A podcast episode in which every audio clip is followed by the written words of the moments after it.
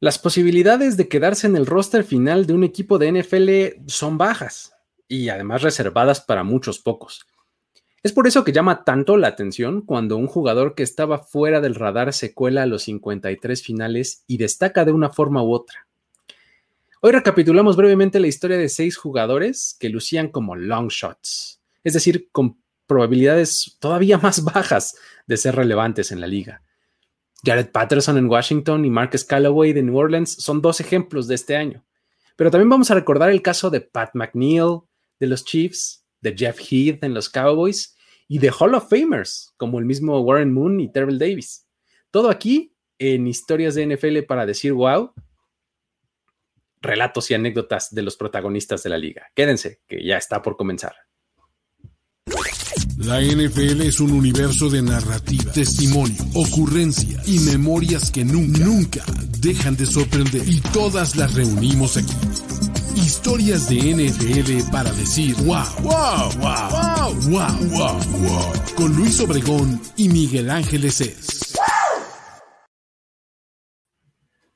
Saludos a todos amigos, muy buenas, eh, lo que sea que sean de lo que ustedes, el horario que ustedes estén viendo.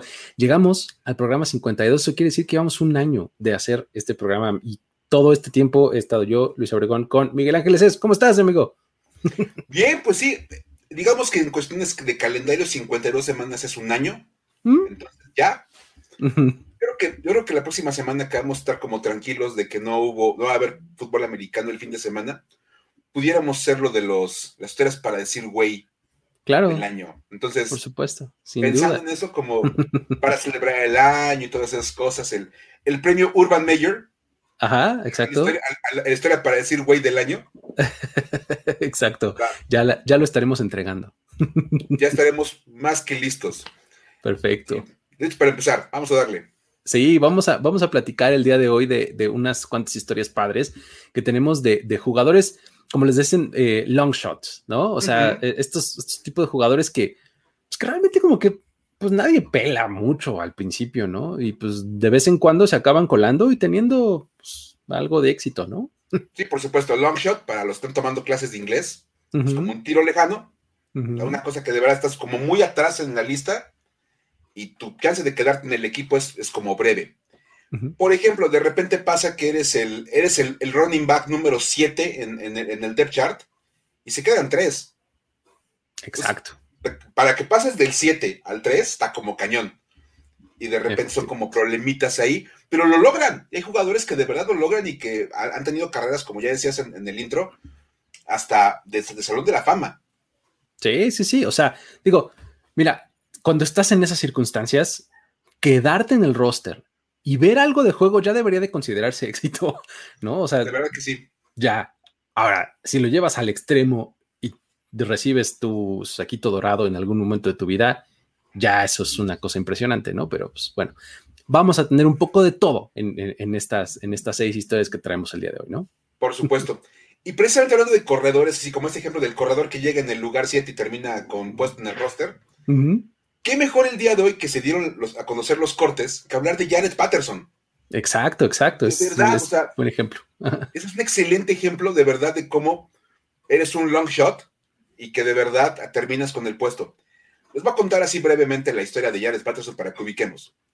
Él jugó en la Universidad de Buffalo, que tampoco es como una universidad muy buena para el tema del fútbol americano, y a él le ofrecen la beca para convencer a su hermano de que se metiera en la universidad. ok. Uno era como los, gemelos Griffin. Ajá, sí, sí, sí, claro. Que le ofrecían este beca este, a Shaquille para que se a Shaquille para que se metiera a Shaquille. Exacto. Ajá, Ah, sí, Y que uno no aceptaba si el otro no iba, ¿no? o sea, los dos, o así de Exacto. a donde va él voy yo. Exacto. Entonces, no hay otra. Ajá. Total que bueno, le ofrecieron la beca a su hermano James, a James Patterson, y para que él aceptara la beca en Buffalo, le dieron la beca a Jared. Entonces, bueno, ok. Total que él llegó, empezó jugando bastante bien. En 2019, nada más tuvo 1.799 yardas y 19 touchdowns por tierra. ¡Pum! Ya era un corredor de, de lujo ahí en la Universidad de Buffalo. Y de hecho ese año lograron llegar al Bahamas Bowl Ok, wow. Oh, que para los que, los que ubican los estaciones colegiales, cuando el nombre no te suena, es porque es muy bajito. Sí, sí, sí. sí, sí. Entonces, el Bahamas Bowl es como. Es más, es eh, fue el 2019 porque se jugó en diciembre. Ok, ¿Cómo se juegan en enero? Entonces, siempre exacto, sí. es como el Super Bowl, ¿no? Se juegan un año después que el- la temporada. No, este se juega el mismo año. En, en el Bahamas Bowl de 2019, nada más corrió para 173 yardas y dos touchdowns. En lo que fue la primera victoria de Buffalo en un tazón colegial En su historia. en su historia. Wow. Wow, así de- ya el Patriots estuvo presente en el primer triunfo de un tazón colegial de Buffalo. Bien, bien, bien. Luego, en el 2020, nada más para que se tuvo un partido de 36 acarreos para 409 yardas y 8 touchdowns. Ocho touch. No. O sea, ¡pum! Nú- números espectaculares, récord de más touchdowns por tierra en un partido colegial. No manches. Sí. Y después de temporada, que aparte fue como el, el jugador ofensivo del año en la conferencia MAC, dijo, me voy al draft. Pues, claro. Y nadie lo tomó. Ok, la canción. Porque obviamente, pues eres un jugador muy bueno de una universidad chiquita que juega en una conferencia, pues no tan buena. Entonces eso como que nos da mucho cartel. Él termina firmando como agente libre novato con el Washington Football Team. Y curiosamente es el único undrafted free agent del año en Washington. Ok, o sea, digo, normalmente los equipos Toman firman 15, N, 20. ¿no? Sí, sí, ¿No? sí. Ajá. Washington firmó uno, Ujú. Jared Patterson. Casualmente, Jared Patterson es amigo de la infancia de Chase Young. Ah, un tal. Un Chase tal Young. Chase Young, que por cierto, desde, desde ayer estábamos dando la exclusiva en Somos Washington, de que Ch- Chase Young se quedaba en el roster. Eh, Ah, seguro ya. sí. Eh, Todos Eso es, tener, eso, eso es tener contactos, ¿eh? Este, Exclusivas.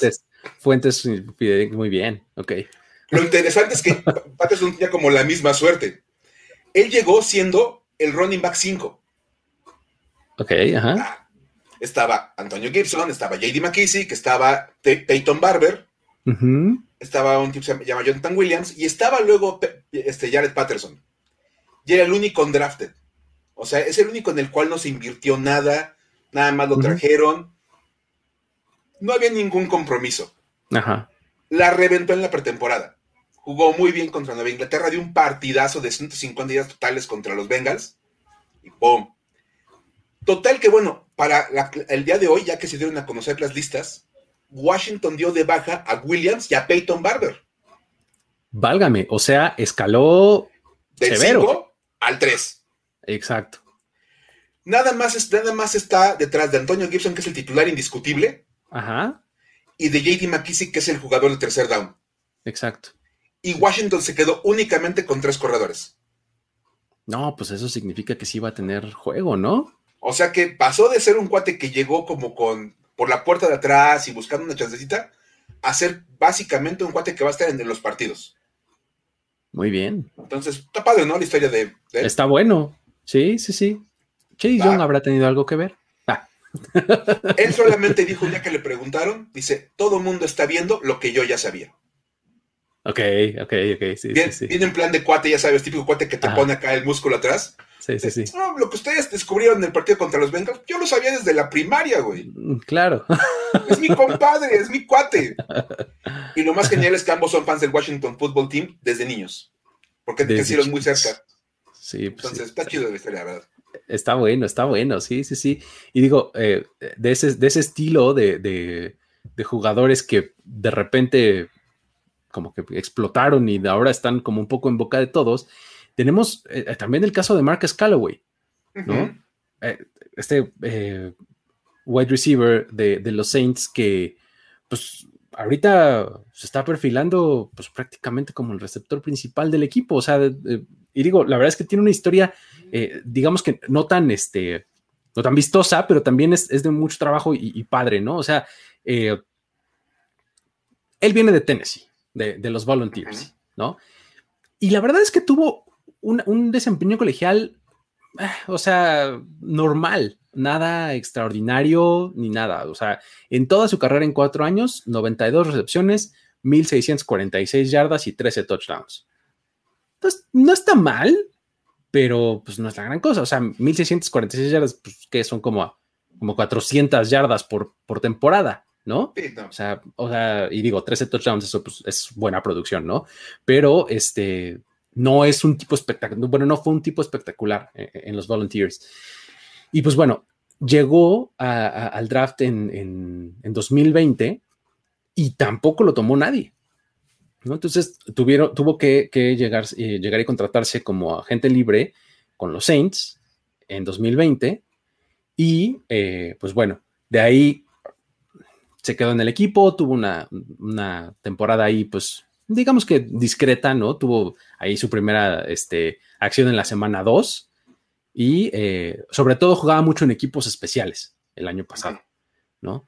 Este, de ahí hasta la semana 4 ya lo metieron eh, como receptor, este, tuvo una atrapada ahí para 16 yardas, digamos que, insisto, nada espectacular, porque además, pues este, este es un equipo que eh, todavía el año pasado tenía que si su Michael Thomas, que su, su Emmanuel Sanders, o sea, tenía receptores pues, bien establecidos, ¿no? Entonces, pues realmente como que Marcus Callaway no, no, no, pintaba nada, ¿no?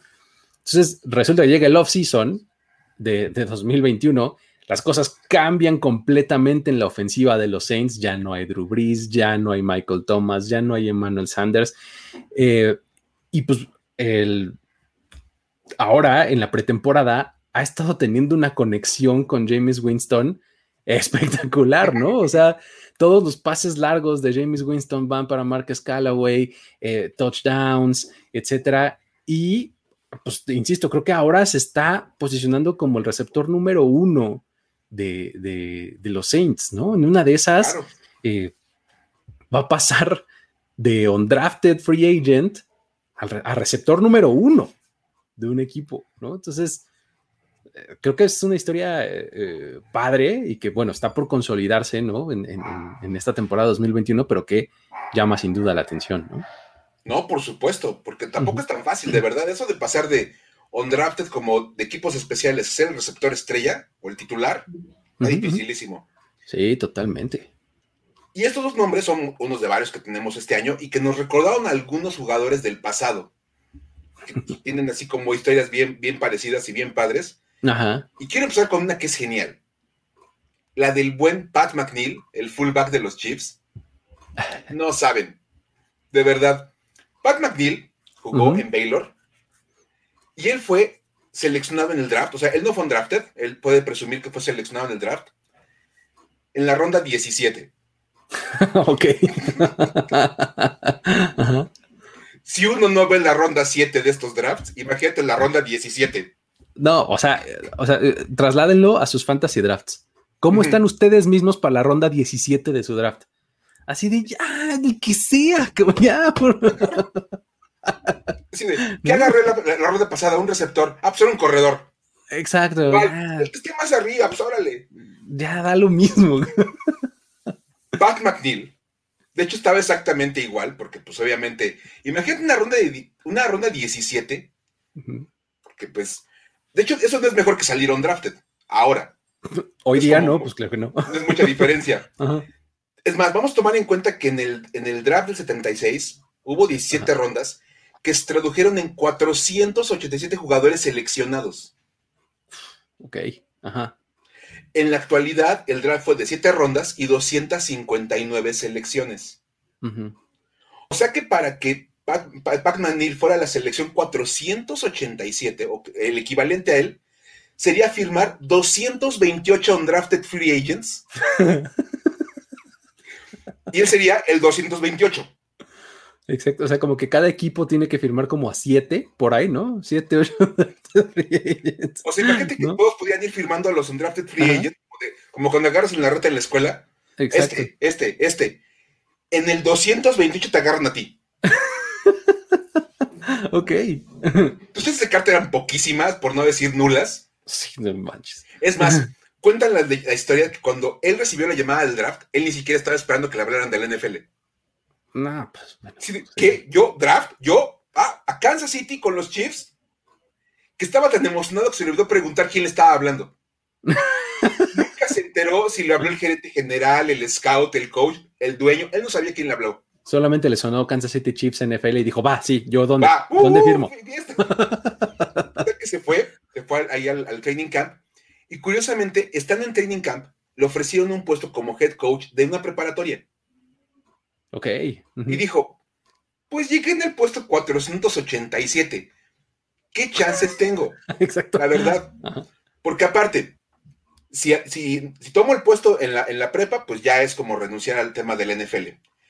Pero si me quedo a buscar un puesto y no lo consigo, ni la NFL ni la prepa. Ni uno ni otro, exacto. Ajá. Entonces, le dijo a los Chiefs, ya me voy, con permiso, y se fue a la prepa. Los Chiefs le dijeron, no, no, no, espérate, no te vayas. Quédate. Y es más, para que veas que estamos como bastante interesados en ti, te damos de baja antes del roster final, te pagamos la mitad de tu salario. Ok, ok, bueno, ya era un, es ya como Golden Parachute, ¿no? Por supuesto, ya como algo un poquito ahí más, más, firme, ¿no? Ajá. Ok, dijo, va, va, va. Este, empezaron, empezó como el séptimo fullback en el orden del roster.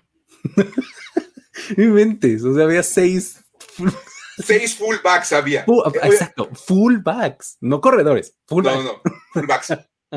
Obviamente era la época en que usabas mucho más un corredor de poder, todo el asunto al final se quedó con el equipo. O sea, terminó siendo el titular. Wow. Después de ese training camp y estuvo con los Chiefs dos años. Que bueno, para ser un cuate que llegó casi en el puesto 500, dos años fueron muchísimo. Cualquier día los tomas. Totalmente. Pasó a los Patriots el año siguiente de esos dos años, no quedó en el equipo y al final terminó emigrando a la CFL, donde jugó con los Edmonton Esquimos de aquella época pero son los Elks, y ganó la Grey Cup con ellos. O sea, pasó de ser un cuate que estuvo nada más como de rebote en la NFL hasta como campeón en, Canadá y toda la onda y jugó dos años en la NFL. O sea que la verdad estuvo buena su historia. Es que esas, son las historias que son bien padres y, y, realmente muy rara vez recordadas, ¿no? O sea, como ese tipo de jugadores, hay un montón, o sea, debe haber muchísimos, así que mi carrera duró dos años, pero eso me cambió la vida porque me abrió la puerta para otra cosa, o sea, ¿no? O sea, sí, por supuesto. Son realmente escaparates a los que muy pocos pueden aspirar, ¿no? Pero bueno, es, e, e, una cosa, eh, eh, pues, insisto, muy exclusiva, ¿no? Y digo, este por lo menos venía de Baylor y pues Baylor, pues tiene su, familia ahí, ¿no? Este, como, como programa decente en, en el, este, la NCAA. Pero, por ejemplo, está el caso de Jeff Heath, ¿no? De los Cowboys. Jeff Heath es, uno de esos casos que, no, que, está también como de inspiración. O sea, si dices, este tipo, ¿cómo le hizo? ¿No? O sea, porque, fíjate, él, durante, para empezar, en la prepa, principalmente él jugaba soccer. Lo suyo era el soccer, ¿no? Y pues un poquito después le empezó a llamar la atención el, fútbol, el fútbol americano, y este, y pues como que medio hizo la transición, pero pues aprovechando el clásico de, pues voy de pateador, ¿no? Ah, por porque, supuesto. Porque pues soy bueno para el soccer, ¿no? Y pues entró de pateador, ¿no? Y empezó a patear y pues le iba, le iba bien, era bueno, ¿no? Este, eh, pues resulta que para su segundo año, eh, perdón, para su año de senior, ya en, el último, en, de la preparatoria, ya era titular, o sea, como pateador de, como place kicker, pues, o sea, de patadas de, este, de punto extra y goles de campo, pero también como punter, o sea, patadas de despeje, y además jugaba como defensive back y como receptor. O sea, el tipo ya era así, el hombre equipo, casi, casi en su último año de preparatoria, ¿no? Entonces, eh, pues bueno, con, esas credenciales, pues todo, o sea, él estaba esperando, este, pues bueno, ahora sí me voy a ir a la universidad y pues vengan las becas y tal, y pues nada, o sea, la única universidad que le ofreció una beca completa fue Saginaw Valley State, una universidad de División 2, chiquitita, con un programa súper, este, eh, discreto, o sea, nada, ¿no? Bueno, pero me das mi beca completa, voy y juego para ti, ¿no? Entonces, eh, Jeff Heath siempre tuvo, o sea, desde la prepa y toda su carrera, siempre tuvo un olfato tremendo para hacer jugadas grandes. ¿no? Y esto se mostraba desde la prepa. Eh, cuando empezó como pateador, de hecho, él pateó el gol de campo de la victoria para hacer que su equipo avanzara a la final estatal, ¿no? Ya, y luego en la final perdieron y demás, pero el tipo así siempre en las jugadas importantes, en los momentos clave, ¿no? Ok. Luego en colegial, terminó su carrera con 219 tacleadas, de las cuales 16.5 fueron para pérdida, 7 intercepciones, 4 fumbles forzados y 4 balones recuperados. Además, cada año su rol era más grande, su, desempeño mejoraba. O sea, el tipo es, te digo, un ejemplo de cómo ir hacia arriba, hacia arriba, hacia arriba, hacia arriba, ¿no?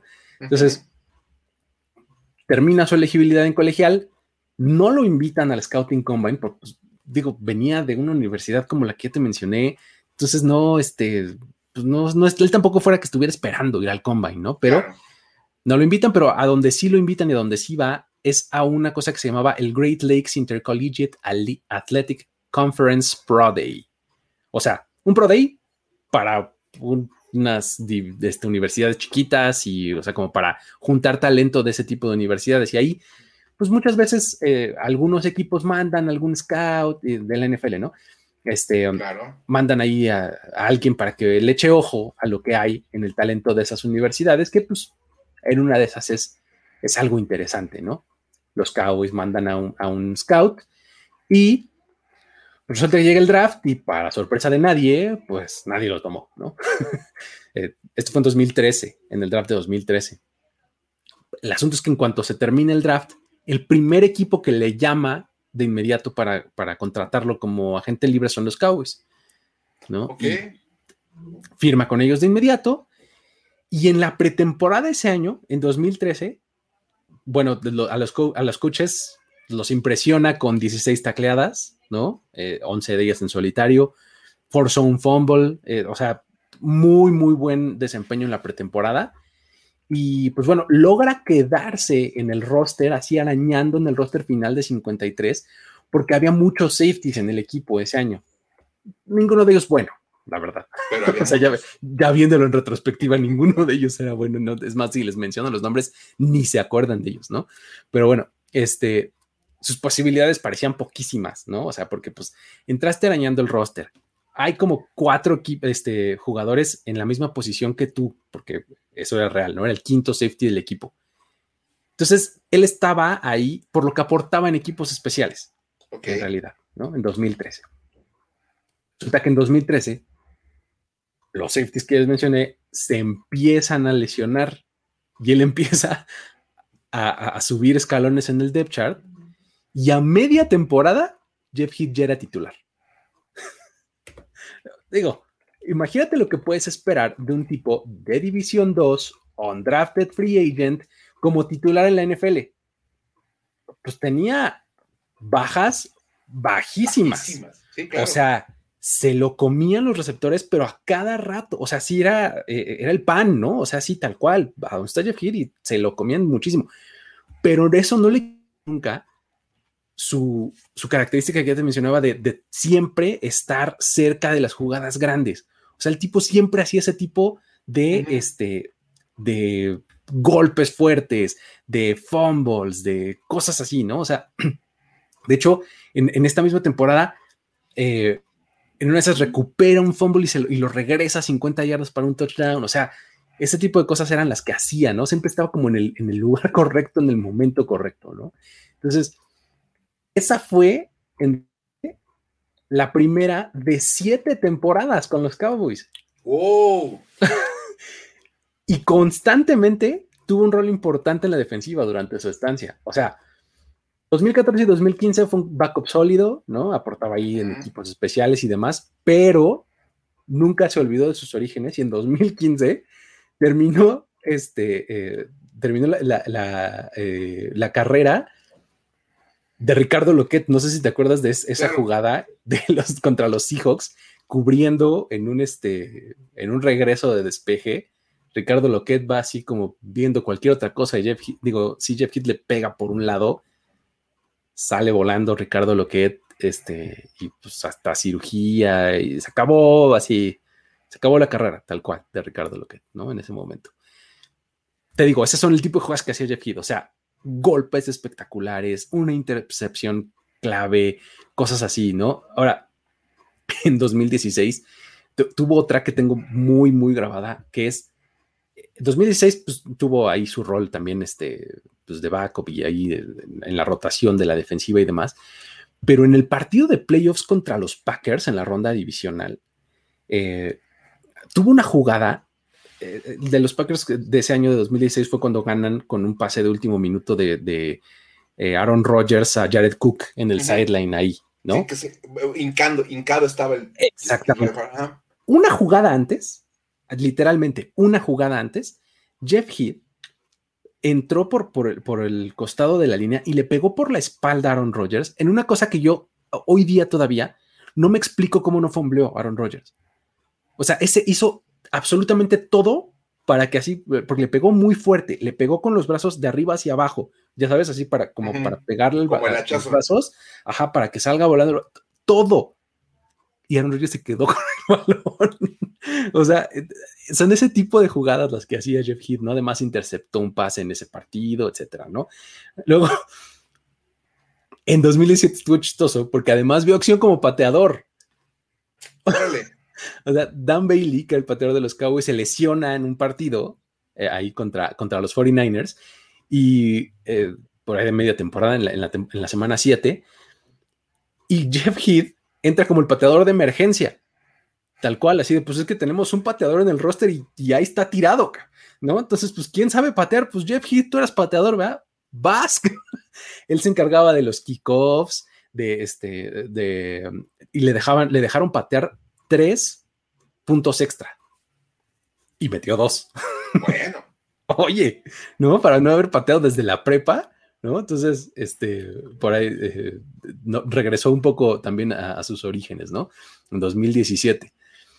También ese año tuvo otra jugada muy, muy característica y muy recordada por muchos, que es contra los Raiders en la noche. Al final, este, los Raiders estaban ahí montando la, eh, el comeback y Derek Carr se avienta al final este, del partido para anotar, así con el balón estirado. Jeff Heath le pega por la espalda y se le zafa el balón y sale por la zona de anotación y, pues touchback y ganan los Cowboys, ¿no? Y el que lo empujó fue Jeff Heath, ¿no? O sea, te digo, Jeff Heath siempre ha estado en esos lugares, en esas jugadas, ¿no? Este, y, ya para 2019, bueno, en 2018 antes que ya se gana la titularidad por primera vez, imagínate, todo esto que te dije era con él siendo un jugador este, de rotación, ¿no? Ya en 2018 se hace titular y para 2019 incluso se convierte en capitán de la defensiva. O sea, ya, ¿no? Es capitán, titular, etcétera, y pues bueno, desafortunadamente o afortunadamente, como sea, pues la circunstancia es que se le acabó el contrato, salió en la agencia libre, en 2020 se fue a los Raiders, ahí siguiendo a Rod Marinelli, y ahora hace como una semana acaba de firmar con los Saints, ¿no? Entonces, por ahí está Jeff Heath, o sea, de esta universidad chiquitita de División 2 de ser pateador a una carrera de 8, 9 años en la liga siendo capitán de la defensiva, o sea, a mí me parece una historia padrísima la de Jeff Heath. Súper padre. No es un nombre tan común, pero la verdad es que es muy buena historia. Sí, sí, sí, sí, sí, sí. Y hablando de historias como bastante, de bastante vuelta y de asuntos así como poco probables, muchas veces han escuchado que de repente el jugador, el jugador que no la pega en la NFL se va a Canadá. Como con el afán de revivir su carrera y que, bueno, de la CFL lo llamen a la NFL. Eso casi nunca pasa porque casi nunca pasa. Sí, no. Pero todo el mundo yo creo que viven inspirados en lo que fue la historia de Warren Moon. Exacto. Si a Warren Moon le funcionó, ¿por qué a mí no me va a funcionar?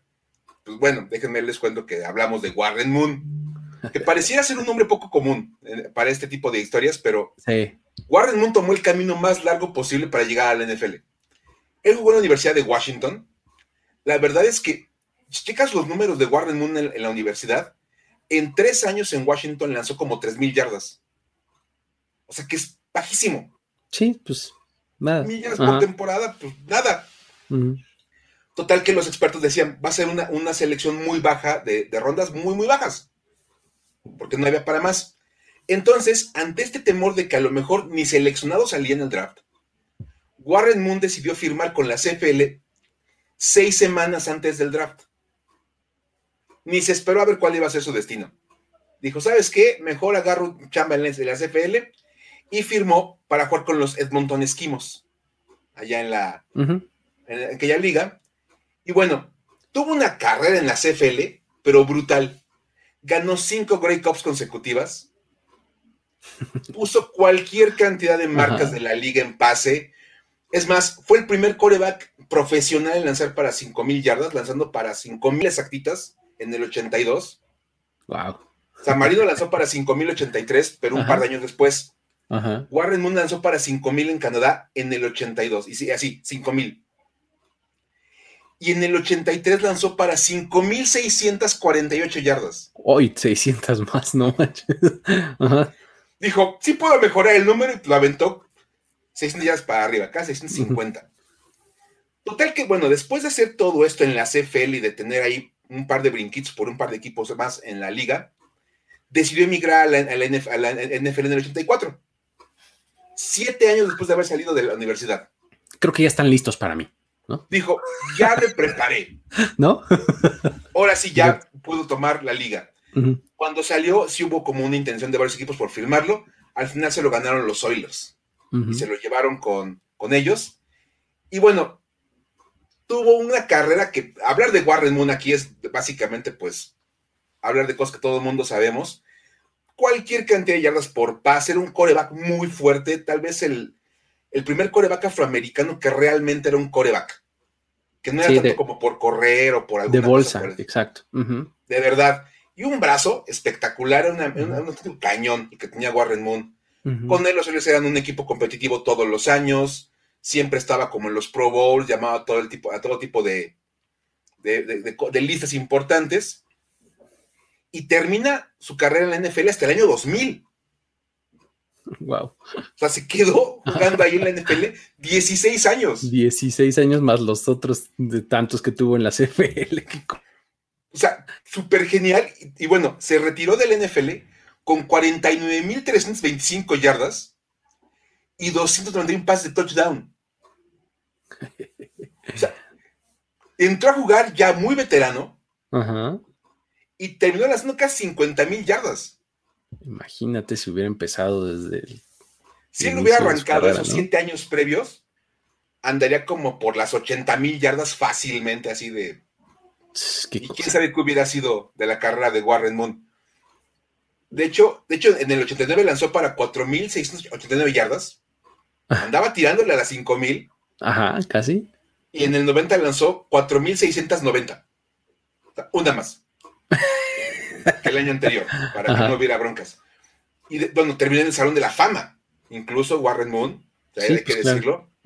Entonces, es uno de esos casos donde de verdad el, jugador da el camino más largo de pasar una universidad que no, no, generó mucho, irse, irse a jugar a Canadá y terminar en la NFL con una buena oportunidad y terminamos en el Salón de la Fama. Eso es lo más impresionante, sí, sí, sí. O sea, carrera longeva, súper productiva, récords, ¿no? O sea, sí está muy impresionante. Es más, si uno habla de los Houston Oilers, es uno de los emblemas de la franquicia.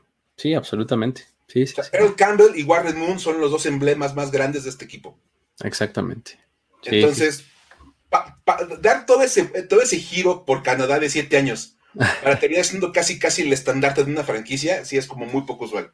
Sí, totalmente. Y, y, empezó siendo un long shot, ¿no? O sea, de pues el tipo, pues ni es tan bueno. ¿no? Ni es tan bueno, o sea, va a ser a lo mejor séptima ronda, a lo mejor ni lo seleccionan en, el draft, y decidió dar la vuelta y dijo, pues va, vamos a conseguir una mejor oportunidad y ve cómo la consiguió que en una de esas, eh, su paso por Canadá lo termina consolidando, ¿no? O sea, a lo mejor si llega a la liga como justo como séptima ronda, pues se pudre ahí en un depth chart y no la libra nunca, ¿no? O sea, como cuarto coreback o como de practice squad o algo así, y listo, se acabó la carrera de Warren Por supuesto. O sea, es, una cosa interesante de, plantear. Pero bueno, em, otro Hall of Famer que, que podemos comentar es sin duda Terrell Davis porque, digo, es, otra de esas eh, muestras de cómo, pues no necesariamente llegas con un gran cartel, ¿no? Él llegó en el 95 a la NFL y los, los, Broncos lo seleccionaron en la sexta ronda, ¿no? O sea, pues, una de esas rondas que pues esperas que te salga bien, ¿no? O sea, ya si se queda en el equipo, éxito, ¿no? Pues resulta que llegó al training camp y él era el sexto running back en el depth chart de ese año.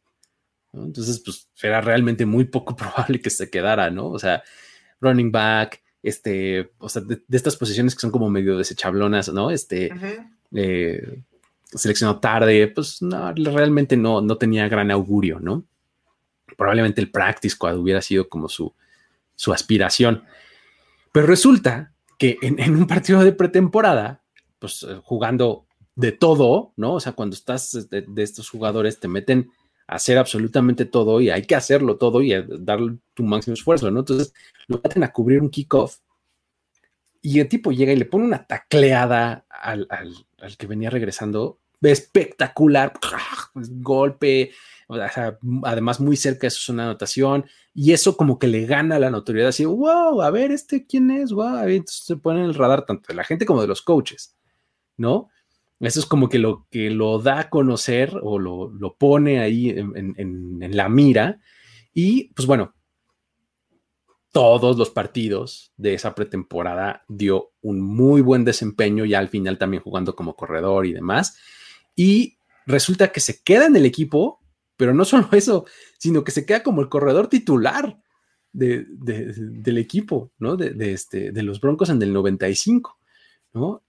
Y ese año empieza su, su volumen de acarreos a ser súper bueno y súper alto, ¿no? O sea, en, en 95 corrió 237 veces con un promedio de 4.7 yardas por acarreo y sumando en total 1117 yardas. ¿no? Esas 1117 yardas además le sirvieron para convertirse en el jugador seleccionado más tarde en el draft en correr para mil yardas en su año de novato. O sea, realmente como que no, no, se esperaba tal cosa y pues bueno, fue, fue, fue súper productivo desde el principio. Y pues ya en el 96, los Broncos dejaron extensión de contrato, ¿no? Y pues ya lo agarraron por cinco años más, le pagaron 6.8 millones y pues bueno, de ahí en adelante ya se convierte en el Terrell Davis que conocemos o que, que este, que recordamos eh, más fácilmente, ¿no? Pues el tipo que en el 98 este, fue de, las 2.000 yardas, este, llevó a los Broncos al Super Bowl. O sea, la verdad es que Terrell Davis ya hoy día, pues, pues es recordado como TD, ¿no? O sea, porque anotaba TDs, ¿no? Tuvo una temporada, este, unos playoffs, me acuerdo que tuvo un récord en, playoffs de 8 touchdowns en una sola postemporada, ¿no? Que era un récord en ese momento, creo que sigue siendo. Una locura. ¿No? O sea, una cosa impresionante y empezó como una sexta ronda, corredor ahí sepultado en el depth chart, ¿no? Está, interesante también el de, el de Terrell Davis. Y que termina siendo la, llave para que John Elway gane el Super Bowl. Absolutamente. Porque la verdad es que, es más, John Elway sabe perfectamente bien y lo, siempre lo, como que lo reconoce, que sin Terrell Davis no hubiera ganado el Super Bowl. Sí, totalmente. Y, además back to back, ¿no? 98 y 99 lo, ganaron eh, por lo mismo, ¿no? O sea, por tener una línea ofensiva súper bien coordinada, por tener un Terrell Davis que corría todo, ¿no? Y John Elway hacía lo suyo, pues, o sea, no es que fuera malísimo, pero pues, este, sí, gran parte recargado en eso, ¿no? Sí, totalmente. Entonces, pues es una cuestión ahí bastante, bastante interesante. Pero bueno, ahí tenemos esas historias. Y no nos podemos ir sin platicar de las historias para decir, güey. Por favor. Que, es buenísima. Ajá, venga, y venga. Por ahí, y por ahí tengo una historia aparte que como que acaba de salir recientemente, te les cuento. Pero vamos con la, con la original. Ya sabemos que, bueno, uno de los puntos más intensos en cuanto a rivalidad o cuanto a duelo en el campo es el de línea ofensiva contra línea defensiva. Es donde viene el verdadero golpeo. Todas las jugadas. otra, otra, otra. Exacto. Lo interesante es que según un jugador llamado Jadevon Clowney, que tal vez lo conozcan, no todos los linieros ofensivos son igual de atléticos. Bueno, tiene razón, ¿no? O sea, hay unos más atléticos que otros, ¿no? Ok, podríamos argumentar eso, pero fíjate, en una entrevista que dio recientemente, Jadon Clowney dijo que los linieros defensivos prefieren enfrentar a los guardias que a los tackles, porque los guardias no son atletas verdaderos. o sea, ya puesto si no son atletas verdaderos, ya, de plano. Ya le movió. o sea, pasamos de no son todos igual de atléticos, que era aceptable, a esos no son atletas verdaderos. No. Es más, ahí te va la declaración de Jadon Clowney para que vean cómo va el asunto. Dice, hablando de los linieros defensivos, nos encantan esos duelos. Sentimos que esos tipos no son atléticos. En la posición de guardia no son verdaderos atletas. No manches, esto está como para ser guardia y decirle algo, ¿no? ¿Qué? Qué bueno que lo dices. Porque fíjate, jugadores como Quentin Nelson, Zach Martin o Brandon Scherf bien podrían responderle como de, güey, son tal vez los tres mejores linieros ofensivos del NFL. Es el día que quieras, ponte enfrente y a ver cómo nos toca. Yo compartí un video de cómo Quentin Nelson le aplica el pancake completo así allá de un Clowney. Sí. Lo pone de espaldas contra el suelo. ¡Pum! Pero el que le contestó fue Geoff Schwartz. Ok, ok. Un guardia no tan popular como los que acabo de mencionar, pero que le aventó una respuesta que, bueno, ni el pancake de Quentin Nelson le dolió tanto. Schwartz, Schwartz nada más dijo, de ahí les va. Me encanta que te guste ese enfrentamiento, porque a los guardias les encanta enfrentarse a un tipo que promedia 1.5 sacks por año. En los últimos dos años. Y le y le dice, es un amor mutuo. Ah, claro, sí que yo amo enfrentar a los que tienen 1.5 sacks por temporada. ¡Claro! Gusta enfrentar guardias, al guardia le encanta enfrentar un güey que no llega al coreback. Exacto, nunca. Que es famoso por una jugada en colegial. Entonces, si preguntas, ahí está. Porque en realidad eso es Jadon Clowney, ¿eh? O sea. Jadon Clowney es conocidísimo por el golpe que le pegó al corredor de Michigan en un tazón colegial. Exacto, con South Carolina todavía jugaba. En atrás de la línea, le pegó, le voló el casco. Eso es todo lo que ha hecho Devin Clown en su vida. Pero la respuesta de Geoff Schwartz fue ¡Pum! todavía lo, aventó al suelo y le siguió pegando. De verdad. Entonces, no hace falta decir más. Simplemente, bueno, fue una respuesta más salvaje que cualquier bloque que le pudiera haber aplicado el que tú quieras de los guardias de la NFL. Sí, sí, sí. Yo tomo cualquier día de la semana a Quentin Nelson, a Zach Martin, a Brandon Sheff sobre Jadevon Clowney. De verdad. Supuesto. Sin pensarlo. Sí, sí. Entonces, nada más para que. Así que le dijo, güey. Sí, sí, sí, le dijo, güey. No. y ahí les voy a decir. Estaba, ahorita me estaba llegando la, información. En este día de cortes este, de la NFL, Dan Campbell, demostrando que es un head coach diferente, una vez más. Una vez más. dio de baja a Randy Bullock, el pateador, y a Zane González, el pateador, quedándose con cero kickers en su roster. ok. Eh, ok. o sea, tuvo dos kickers todo el, todo, el, todo el training camp y no se quedó con ninguno. O sea, pasaste de ser el tipo que tenía dos pateadores al que no tiene ninguno. O sea, él se aplicó la de si tienes dos pateadores medianamente buenos, en realidad no tienes ninguno. Ah, pues se les va a hacer efectiva. Aplicó. Nada más para que, de verdad, así, espantosamente el asunto. Nada más como comentario, no podía pasar, el, día del corte de los jugadores a, 53, no podía pasar esta joya de Dan Campbell de, de hace sin pateadores. Sí, qué cosa. Una cosa increíble, de verdad. Ay, pues sí, pero bueno. Ah, pues ahí está. Muchísimas gracias, Mike, por, por, estas buenas historias. Esta eh, edición de Historias de NFL para decir wow, em, que está en su edición número 52 y la próxima semana ya estaremos viendo cómo le hacemos para, para celebrar, festejar este año que llevamos aquí, este, eh, compartiendo con ustedes, ¿no? Em, pues nada, eh, todos los que están viéndolo aquí en vivo, gracias por haber comentado. Eh, los que lo ven un poquito después, diferido, muchísimas gracias también por hacerlo. Dejen sus comentarios acá abajo. Eh, y pues los que lo escuchan en formato podcast, este, si lo escuchan en Spotify, ahí eh, sigan a primero y diez. los que lo escuchan en Apple Podcast, dejen una buena reseña, ¿no? Ahí con estrellitas y demás. Y pues, este, nada, con eso nos, nos despedimos. el día de mañana, miércoles, tenemos On the Review a las 3 de la tarde y también tenemos em, eh, la NFL de nuestros papás en la noche, ¿no? Eh, para, todos los, eh, los miembros de este canal. Si ustedes todavía no lo hacen, muy recomendable porque está eso, está, viene un, em, vamos a regalar un Game Pass, un Game Pass de 100% de descuento a los que están como miembros de, este, de nuestra comunidad de YouTube de nivel All Pro, ¿sale? Entonces, pues, les va a salir muy barato su Game Pass, ¿no? Si se lo ganan. Cero pesos. Pues, digamos que eh, 49 eh, pesos al mes, ¿no? En vez de. ¿no? Y, además se llevan el contenido de primero y diez, ¿no? Entonces, este. va a estar, va a estar interesante, eh, no se lo pierdan. Y para la temporada regular, este, Mike, tenemos ahí eh, sorpresas, ¿verdad? Preparadas. Va. Tenemos una sorpresita preparada. Ahí les contaremos en estos días. También por ahí preguntaron en los comentarios el tema de la apuesta con Carlos Gorospe. Ah, claro. El Gorospe, Escopeta Bowl entre Bills y, Washington.